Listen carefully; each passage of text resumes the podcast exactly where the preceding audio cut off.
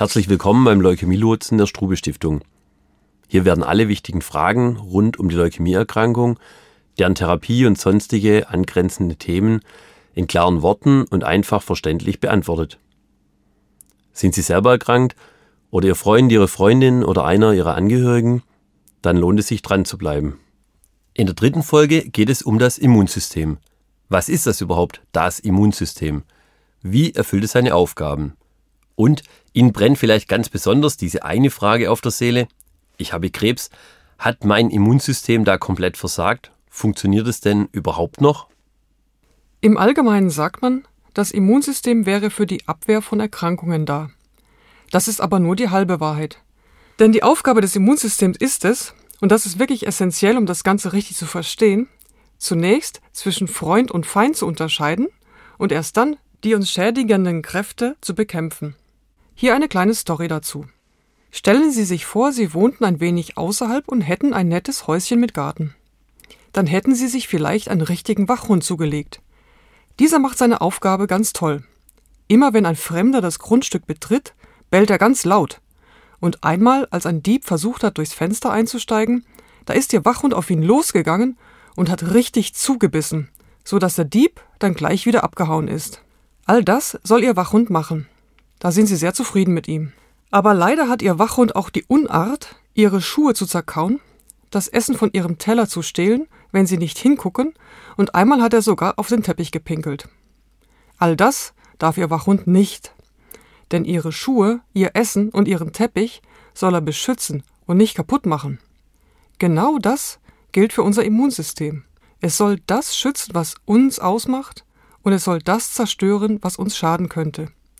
Klingt sehr einfach, ist es aber nicht. Unser Immunsystem gehört zu den kompliziertesten und raffiniertesten Systemen unseres Körpers.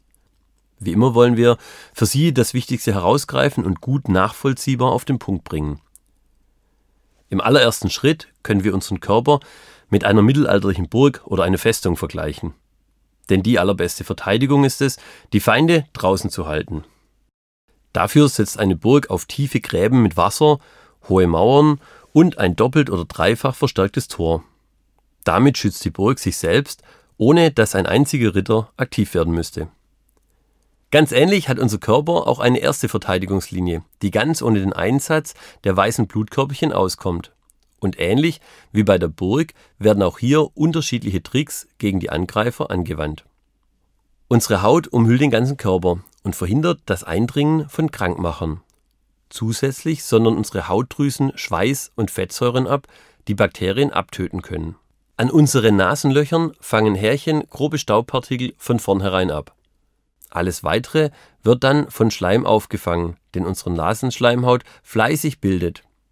Wird es einmal wirklich lästig, befreien wir uns durch einen kräftigen Nieser von allerlei Krankheitserregern, indem wir sie mit großer Geschwindigkeit ausstoßen. Unsere Augen werden von den Wimpern vor grobem Schmutz geschützt. Die Tränenflüssigkeit transportiert weiteren Schmutz nach außen. Sie enthält zudem Enzyme, die Bakterien abtöten. Selbst wenn Krankheitserreger über unseren Mund schon bis in unseren Magen vorgedrungen sind, haben sie dort kein leichtes Spiel. Denn unser Magensaft enthält Salzsäure, wodurch viele Krankheitserreger abgetötet werden. So viel zu unserer ersten Verteidigungslinie. Was, wenn es jetzt doch ein paar Krankheitserreger schaffen, in unseren Körper einzudringen? Zum Beispiel, weil wir uns bei der Gartenarbeit an der Hand verletzt haben und trotzdem noch weiter in der Erde wühlen. Oder weil die Nasenschleimhaut bei Heizungsluft ausgetrocknet und rissig geworden ist und uns ein erkälteter Kollege auch noch anhustet. Dann wird es Zeit für den Einsatz unserer vielfältigen Polizeitrupps der zweiten Verteidigungslinie. Hier kommen nun unsere weißen Blutkörperchen zum Einsatz und bekämpfen die Eindringlinge und Übeltäter direkt. Eine kurze Erinnerung an das, was unser Blut so ausmacht. Im Blutplasma, dem flüssigen Teil vom Blut, schwimmen drei Sorten von Blutkörperchen. Die roten und die weißen Blutkörperchen und die Blutblättchen. Wer es noch einmal ganz genau wissen möchte, sollte sich die Folge Was ist Blut und wie funktioniert es zu Gemüte führen. Hier schauen wir nur auf die weißen Blutkörperchen, weil die zu unserem Immunsystem gehören. Und auch das noch einmal zur Erinnerung, diese werden auch Leukozyten genannt. Wie die Polizei auf Streife geht, zirkulieren die Leukozyten durch die Blutbahnen und Lymphgefäße. Sie dringen teilweise sogar in das Gewebe vor, um nach dem Rechten zu sehen. Wir hatten schon einmal gesagt, dass die Leukozyten eine vielfältige und bunte Truppe sind, die für das Immunsystem eine Reihe von Aufgaben übernehmen. In den kommenden Minuten werden wir die unterschiedlichen Zellen, die zu den weißen Blutkörperchen gehören, namentlich vorstellen. Ja, das sind in der Tat einige. Das mag teilweise etwas mühsam werden, aber da diese Leukozyten und ihre Namen auch immer wieder in ihrem Blutbild auftauchen werden, lohnt es sich, da genauer hinzuhören. Nun aber weiter zu unserem Immunsystem. Ein Teil unseres Immunsystems wird unspezifisch oder auch angeboren genannt. Damit ist gemeint, dass unsere weißen Blutkörperchen einige Krankheitserreger sofort als Bösewichte erkennen und angreifen. Das geschieht also auch dann, wenn wir vorher noch nie Kontakt zu dieser Sorte von Krankheitserregern hatten. Das wäre so, als wenn ein Polizist auf Streife ist und plötzlich sieht, wie ein Dieb einer älteren Dame die Handtasche entreißt und schnell wegrennt. Der Polizist wird nicht erst lange nachdenken, ob er den Täter schon irgendwo einmal gesehen hat, sondern die Dame zu schützen suchen und den Dieb gleich festnehmen. Zu unserem unspezifischen Immunsystem gehören die Makrophagen, die Granulozyten und die natürlichen Killerzellen. Wie wir gleich sehen werden, sind die Namen sehr sprechend. Makrophage heißt so viel wie großer Fresser. Diese Riesenfresszellen halten sich in erster Linie im Gewebe auf, wo sie sowohl eingedrungene Erreger auffressen als auch schädliche Substanzen beseitigen. Auch gealterte und entartete eigene Körperzellen werden entsorgt, Deswegen werden sie auch oftmals die Müllabfuhr des Körpers genannt. Die Granulozyten heißen so, weil in ihrem Zellinnern kleine körnchenartige Strukturen zu sehen sind. In diesen Granula befindet sich ein chemisches Gemisch, das als sehr effektive Waffe gegen unerwünschte Zellen eingesetzt wird. Die häufigsten weißen Blutkörperchen überhaupt sind die neutrophilen Granulozyten. Die wichtigste Aufgabe dieser neutrophilen Granulozyten ist es, Infektionen zu bekämpfen, indem sie Bakterien, Parasiten und Pilze identifizieren und abtöten. Dafür können sie sich sogar aktiv zu dem Entzündungsherd hinbewegen. Im Blutbild werden häufig die neutrophilen Granulozyten ermittelt, um einen Parameter für die Funktion der körpereigenen Abwehr zu haben. Dabei ist eine erhöhte Anzahl ein Indikator für eine Infektion Demgegenüber spielen die eosinophilen und die basophilen Granulozyten eine besondere Rolle bei der Bekämpfung von Parasiten. Leider werden sie auch bei allergischen Reaktionen aktiv, was ja überhaupt nicht nützlich für uns ist. Schließlich gibt es noch die natürlichen Killerzellen. Die machen ihrem Namen ganz besondere Ehre und eliminieren entartete und auch von Viren befallene Zellen besonders schnell. Wie raffiniert unser Immunsystem ist, wird insbesondere dann klar, wenn wir den Teil des spezifischen oder auch erworbenen Immunsystems betrachten. Was ist damit gemeint? Es gibt fiese Krankheitserreger, die verhalten sich ganz leise und unauffällig. Sie tun so, als hätten sie nichts Böses im Sinne. In Wahrheit sind sie aber darauf aus, uns möglichst effizient erkranken zu lassen. Berühmt berüchtigte Beispiele für solche Krankheiten und ihre Krankheitserreger sind Masern, Grippe, Polio und so weiter. Wie eine organisierte Bande von Verbrechern verhalten sie sich ganz unauffällig und leise. Sie bereiten ihren großen Schlag vor, ohne dass dies der Polizei in irgendeiner Weise auffallen würde. Aber spätestens wenn sie zuschlagen, müssen sie ihr Versteck verlassen. Der Schaden ist zwar angerichtet, aber ihre Gesichter sind nun auf allen Überwachungskameras festgehalten. Die Fingerabdrücke ebenso. Die Polizei nutzt Polizeifunk, Fernsehen und Twitter, um im gesamten Land nach den Tätern zu suchen. Das ist zwar aufwendig, aber sie werden gefasst.